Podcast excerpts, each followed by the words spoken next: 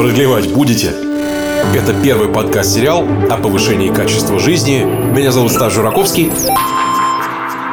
Всем привет, меня зовут Стас Жураковский, а это подкаст «Продлевать будете?». Это уже очередная девятая неделя проекта, где я пытаюсь понять, что такое качество жизни и качество своей жизни в целом улучшить. Дневник.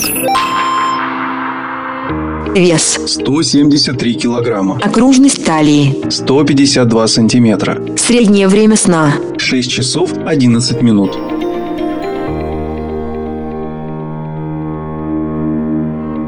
Еще одна неделя, еще минус килограмм, и это уже более 10 килограмм со старта проекта. Вот сказать, что прям все резко поменялось в моей жизни, пока нет. Честно, я ощущаю себя на самом старте, на самом-самом старте. И то, что прям для другого человека прям 10 кило, это прям много. Для меня это даже не изменение во внешности. Настолько много было до этого. Худеть я пытаюсь не первый раз, увеличить, э, скажем так, нарастить качество жизни, наверное, впервые. Ну, потому что это более такая история про большую осознанность, про совсем большее количество параметров, чем просто цифры на весах. И сегодня у меня будет в гостях э, профессор, доктор медицинских наук Алексей Ковальков.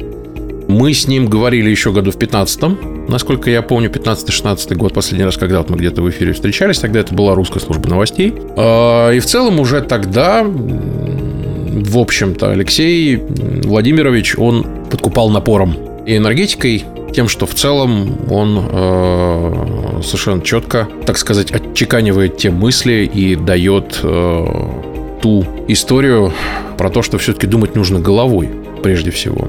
И по большому счету я сейчас понимаю, что вот этот блок про то, что нужно много думать, сравнивать э, подходы и, соответственно, что-то с этим делать, я понимаю, что мне этот подход близок. На словах это все довольно общая история. По конкретике мы сейчас пройдемся. Например, конкретный один совет, который э, озвучивает Алексей Владимирович про углеводы.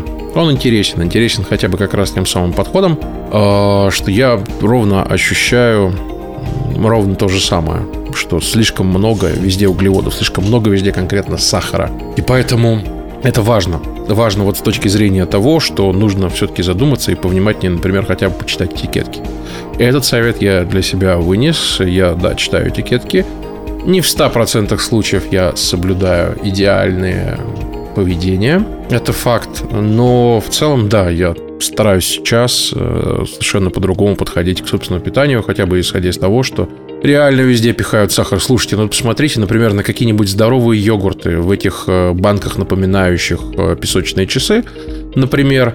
Ну, слушайте, там ведь сахар в составе и в больших количествах. Там очень много его. Там есть такие добавки, что это, это, это правда очень много. То есть, ну вот правда, перебор. И это совсем не здоровая пища в целом. Из-за такого количества сахара, из-за такого его наличия. Что в целом, опять же, навевает на мысли разное. Поэтому послушайте наш разговор. Он получился, несмотря на то, что не слишком длинным, он получился запоминающимся. Спасибо за этот разговор. И э, поставьте лайк или комментарий, пожалуйста, там, где вы сейчас это слушаете. Подпишитесь, э, если вы не подписаны вдруг. Ну и напишите мне, как у вас проходит сейчас ваша жизнь, ваши какие-то процессы. Как вы понимаете такое вот для себя такое понятие, как качество жизни? Это вот что такое? Продлевать будете? Подкаст выходит при поддержке компании Mygenetics. И сейчас со мной на связи руководитель клиники коррекции веса, профессор, э, доктор медицинских наук э, Алексей Ковальков. Алексей Владимирович, здравствуйте. Здравствуйте. Здравствуйте, отлично. Алексей Владимирович, а сколько, получается, лет уже у вас клиника? Виделись мы последний раз, по-моему, в 15 году или в Сколько 16-м. лет? Уже 20 лет. Около 20 лет уже. А, Я, по-моему, уже лет 15. Лет 15. Здорово. А, Если мы говорим про такое понятие, как качество жизни, скажите, пожалуйста, что вы как врач подразумеваете под словом качество жизни, ну, то есть то, что должно, по идее, улучшиться. Улучшаться, по крайней мере. А если мы говорим о качестве жизни в моем возрасте, качество жизни – это когда ты утром просыпаешься, и у тебя ничего не болит. А, Вот это вот состояние – это хорошее качество. В каждом возрасте качество жизни человек переоценивает качество жизни и берет совершенно разные моменты. Угу. Если брать примерно плюс-минус мое текущее поколение, это 30 плюс, получается, от 30 до 40. Качество жизни вот для них это примерно в этом возрасте. 30-40 лет – это э, свобода, которая дается финансами, прежде всего. То есть деньги – это свобода. И э, в это время человек уже зарабатывает себе имя. То есть полжизни человек работает на имя, потом имя работает на тебя. Вот это время, когда уже имя работает на тебя. Ты уже зарабатываешь достаточно денег, а это помогает улучшить качество жизни. Ты уже не ходишь на нелюбимую работу, ты уже можешь выбирать, куда тебе ходить, куда не ходить, что делать, чего не делать. И у тебя появляется, как это говорили раньше про иностранных туристов, э, уверенность в завтрашнем дне в глазах. Вот, э, вот эта уверенность в завтрашнем дне, она обеспечивает определенный покой и стабильность. Вот это важно. Ну и, конечно, здоровье, которое в этот момент проявляется первые болячки, расплата за бурную юность, и человек начинает понимать, что он уже не вечен, и что как машина он иногда ломается. Если мы говорим про наиболее популярные, ну, по крайней мере, и понятные вещи, это питание, восстановление, тренировки. Вроде как про эту триаду знают уже даже дети, наверное, да? А, ну, как мне кажется. И вот с этой историей про питание есть всякие мод, вот модности, да, как я их называю, потому что что-то модно опять, что-то не модно, то люди голодают, то они ищут всякие белковые диеты, то что-то еще. Скажите, пожалуйста, есть какие-то базовые принципы, просто как вот законы физики, как я не знаю, там первый, второй закон термодинамики, нарушая которые точно делаешь неправильно. Есть что-то такое, что прям основополагающее и не подлежит сомнению в питании? Если человек хочет навредить своему здоровью и умереть раньше лет на 10, надо резко ограничить количество углеводов в нашем рационе. То есть и была 57-я ассамблея ВОЗ, которая рекомендует 60 граммов углеводов, не сахара, рафинада, а углеводов в сутки. Многие сейчас скажут, это невозможно, это очень мало. Но на самом деле откройте материалы 57-й ассамблеи ВОЗ. Это было 10 лет назад еще. А, они в открытом доступе, я ничего не придумываю, можете сами посмотреть. Но это невыгодно тем людям, которые производят сахар, и поэтому, а на сахаре сейчас делают деньги больше, чем на наркотиках и на торговле оружием. И поэтому как бы нормы вводятся совершенно другие. И те нормы, которые диктуют нам врачи, эндокринологи в поликлиниках, составляют 350 граммов углеводов в сутки. 350 граммов углеводов, если перевести на сахарофинат, это получится полтора стакана сахара в день. Э, от этого становится как-то немножко в спине прохладно, да? А еще если мы возьмем такую цифру, что каждый из нас съедает не 350, а от 600 до полутора килограммов сахара в день, если перевести сахар. Это каши, фрукты, йогурты, джемы и так далее. То получится вообще невообразимое данными госстандарта, который существует, что каждый житель города съедает в год от 40 до 60-70 килограммов только чистого сахара. То есть сколько возят сахара в Москву, делят на 20 миллионов жителей, получается в среднем от 40 до 60 килограммов по разным статистическим данным. То есть вес, собственный вес человека, и который покупают мешками на рынке. Многовато. Я больше не знаю таких продуктов, которые мешками покупали. Ну, в целом, да. Может, только крупа, но это и мука. Наверное, только и все, скорее. А, хорошо. А, если мы говорим... Картошку у нас еще мешками покупают, да. Вот это да. Картошка, да, кстати. А сколько у нас делают варенья, сколько у нас делают компотов, особенно сейчас, вот под осень, закрытые банки начинают привозить в Москву, выгружать из машины по десятку, по два десятка, по сотне все на зиму, да, закрытые. Это же колоссальные источники углеводов и сахара.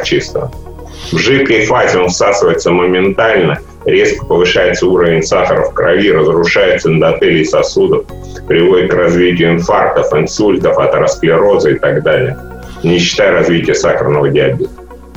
А, Поэтому в моем представлении здоровое питание, эти продукты и будете счастливы. То есть убираем углеводы в таких количествах, оставляя вот ровно э, так, как в принципе принято сейчас ВОЗом, да? А, что еще? 60 граммов углеводов в сутки. От 60 до 120. А 60? Ну, можно не бояться. А, то есть все остальное будет хорошо сразу. От 60 до 120. Тогда будет, по крайней мере, э, тот организм, который вы уже испортили к 40 годам, э, его можно подлатать чуть-чуть омега-3 жирными кислотами, коэнзимом Q10, ну, чуть-чуть восстановить стенки сосудов. А если, ну, по крайней мере, новые сосуды не будут разрушаться. Потому что от чего умирают при сахарном диабете? Не от диабета самого, а от осложнений. А все осложнения при сахарном диабете, диабетическая стопа, ретинопатия, почечная недостаточность связаны с нарушением мельчайших капилляров, которые просто тромбируются, тромбы.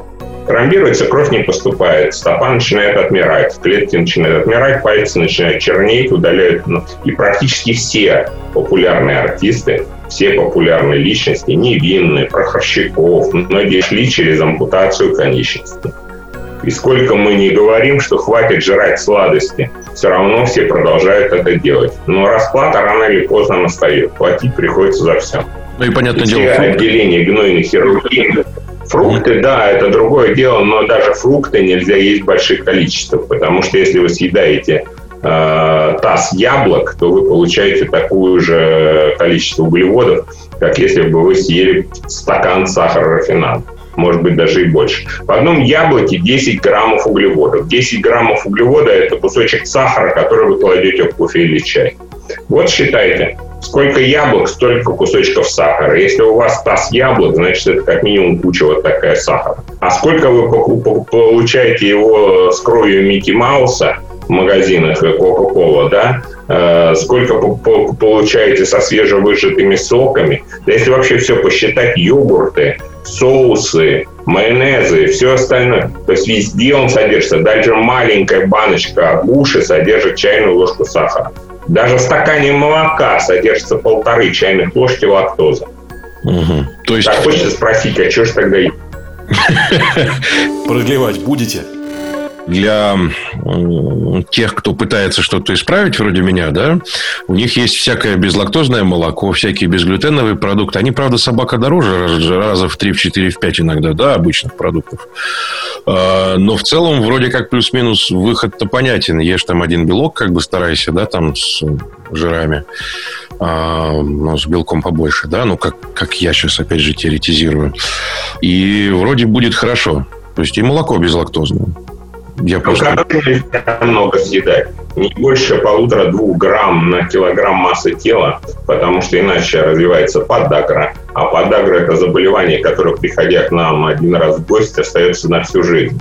И всю жизнь придется придерживаться диеты. Плюс развивается почечная недостаточность на фоне такого количества белка, ауратные камни в почках. То есть много-много чего. Основной принцип, конечно, всему надо знать меру. То есть есть мера употребления белка, мера употребления жиров. Эту меру надо знать и соблюдать. Причем мы говорим о системе. Если вы один день на, там, на Новый год наедаетесь от пуза, как тот волк из фильма «Сейчас спою», да, и зайдет. Но если вы каждый день так наедаетесь, то, естественно, вы превращаетесь в такого волка, только э, в этого олимпийского мишку, который так плавно улетал на шариках. Ну, в целом, да. Э, Хорошо. Если мы говорим еще про всякие модные штуки, часто еще вспоминают, э, ну, вот сейчас, по крайней мере, э, Нобелевку 16 года и японца, который придумал всякие интервальные. Ну, не же придумал, а описал просто механизм. И сейчас вот эти интервальные прекрасные голодания. А У него в интервью спросили про это интервальное голодание. Есть даже видео, прям женщина спрашивает. А вот скажите, вы знаете, вот что такое вот интервальное голодание есть? Он говорит, вы знаете, может быть, я что-то не так скажу, но я первый раз об этом вообще слышу. Я занимался изучением грибов, аутофагия при грибов, при грибах. Тем более, что люди, которые занимаются интервальным голоданием, э, у меня вообще сложилось такое ощущение, что это какая-то мафия. Просто люди, э, слово диета для них вообще не существует, это стиль питания. Слово диета это и будет образ жизни, стиль. Э, но они это не слушают. Они толпычат про этого японца, который вообще понятия не имел никогда об интервальном голодании, занимался изучением аутофагии. И аутофагия происходит в нашем организме постоянно. У нас постоянно делятся клетки, постоянно они разрушаются, и постоянно из этого материала вновь образуются клетки. Это открыл еще ученый Разенков в 60-х годах в начале, в конце 50-х, в начале 60-х, директор института питания. Он сделал это открыто. Поэтому, причем здесь интервальное голодание? Э, совершенно разные вещи. Они все в одну корзину мешают. Все, что им идет для маркетинга, все мешается. Вот если мы говорим даже не про всякие рекламные штуки, а про правильные принципы, тогда как правильно есть-то? Этому не учат же в школе, по идее. И мамы с папами могут передать что-то не очень правильное. Как правильно? А у меня встречный вопрос. А почему это не в школе? Ну, у нас в школе, потому что учат вот, столицу а Исландии. Учат в школе. Столица Исландии Рикьявик.